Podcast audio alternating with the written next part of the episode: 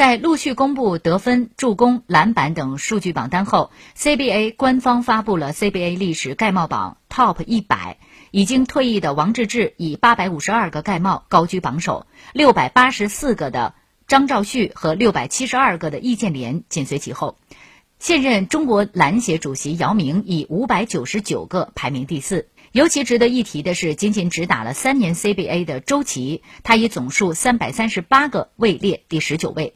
照这个趋势发展下去，周琦有可能在五年后超越前人，成为 CBA 的历史盖帽王。